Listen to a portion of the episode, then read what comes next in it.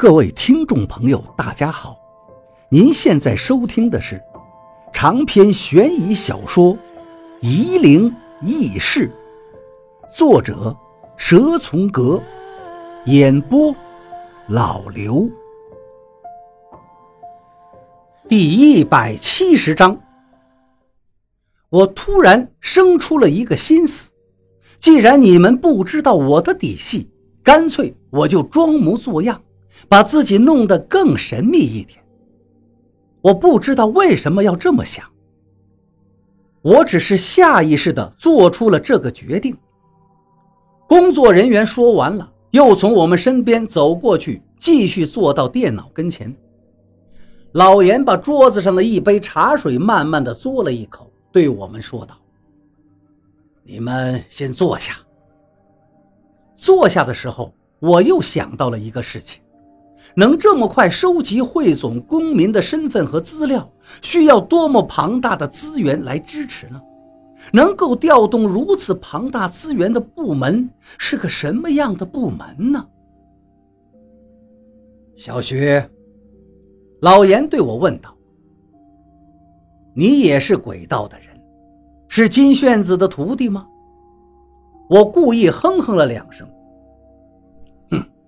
我可没什么兴趣跟金炫子混，他能教我什么呀？老严神情严肃，又端起茶杯喝了一口，然后从抽屉里拿出一包烟。那包烟的包装没有任何图案，他抽出两支递给我和金仲。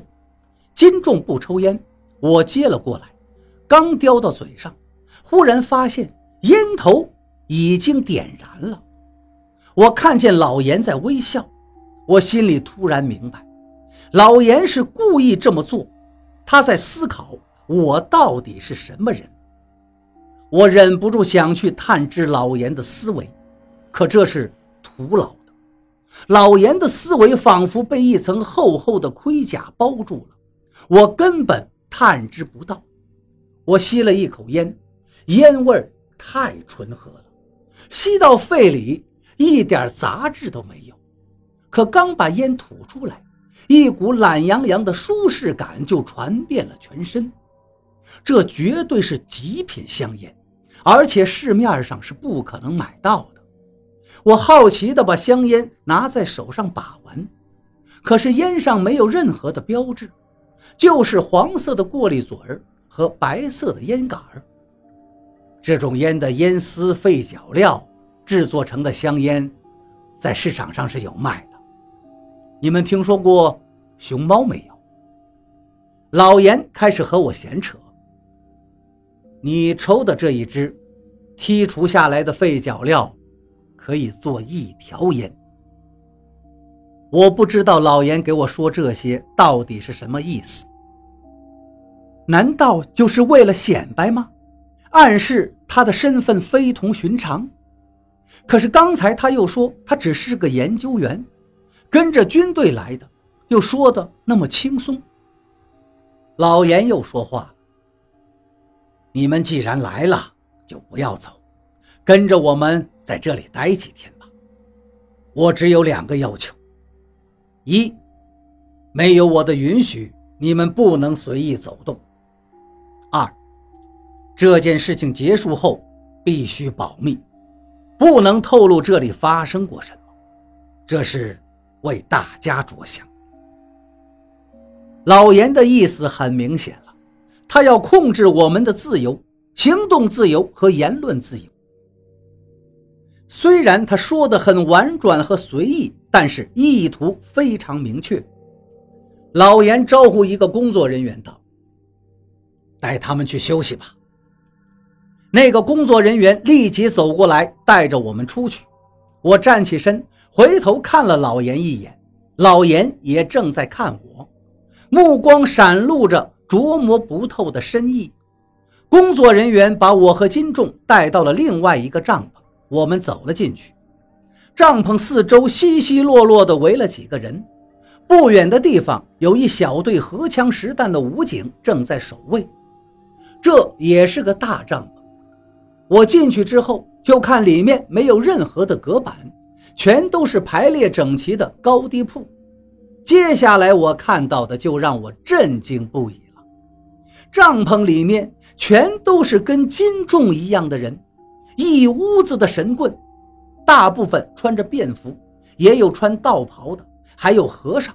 最可笑的是，竟然还有一个穿着基督教神父衣服的人，我心里不由得乐了。这他妈是神棍开会吗？工作人员把我和金仲带到一个上下铺前，床铺都已经整理好了，看来是给我们准备的。工作人员说道：“两位同志就在这里休息吧，吃饭的时候会通知你们。若是有什么特别要求，可以告诉我们，能解决的就解决。”我一刻都不耽搁，立马在帐篷里到处转悠起来。想找到王八和赵一二，可是这里三四十个神棍，并没有他们俩。大部分人都坐在床上屏息静坐，有两个道士在讨论，争得面红耳赤。我走近了，听见他们在争论《法华经》中哪些部分是镇鬼咒，我不由得扑哧笑了。有个道士听见我笑，马上对我骂道：“你笑什么？”你笑什么？你笑什么？我就不能看佛经了？你给我站住！道士的话不知道是哪个地方的。一个年轻的和尚看见我了，连忙招呼我。我一看，这个和尚我认识，赵一二三十六岁的时候，他也来道贺了的。我走到他跟前，想问他知不知道王八跟赵一二的下落，没想到和尚抢先问道。你怎么来了？你好朋友王抱阳和他师傅赵一二呢？他们在哪儿啊？我一听，心里顿时凉了半截。我随口跟和尚聊了几句，知道他是五台山过来的，没有度牒，是个无证和尚，法号玉山。当年跟赵一二有点交情，至于什么交情，玉山又不说了。我回到床上坐下来。慢慢回想着跟老严交流的细节，希望能想出点什么。金仲现在却在一个一个的跟这些神棍打招呼。我明白了，这些神棍都是离神农架很近的，匆匆赶过来了，所以金仲能认识其中的很多人。看着他们相互之间谦恭的打招呼，我就想通了。到了晚上。几个工作人员带我们去吃饭，饭菜很丰富，有荤有素，斋饭是分开放的。一些和尚和穿普通衣物的人就只吃斋饭。看来老严的确不一般，连这个都顾及到了。我没有那么多讲究，只挑那大鱼大肉吃，反正不要钱，想怎么吃就怎么吃。一些人就对着我的啧啧有声，面色鄙夷了。我感觉到他们对我的鄙视，心中不忿，连忙对工作人员说道：“有没有酒啊？我要喝点酒。”那些神棍就更加厌恶我了。真的有酒，居然是茅台，我很开心了。我拿了一瓶，坐到金仲面前，问金仲喝不喝酒。金仲却轻声对我说：“这里的人，大部分都是修道的。”你不要这么张扬，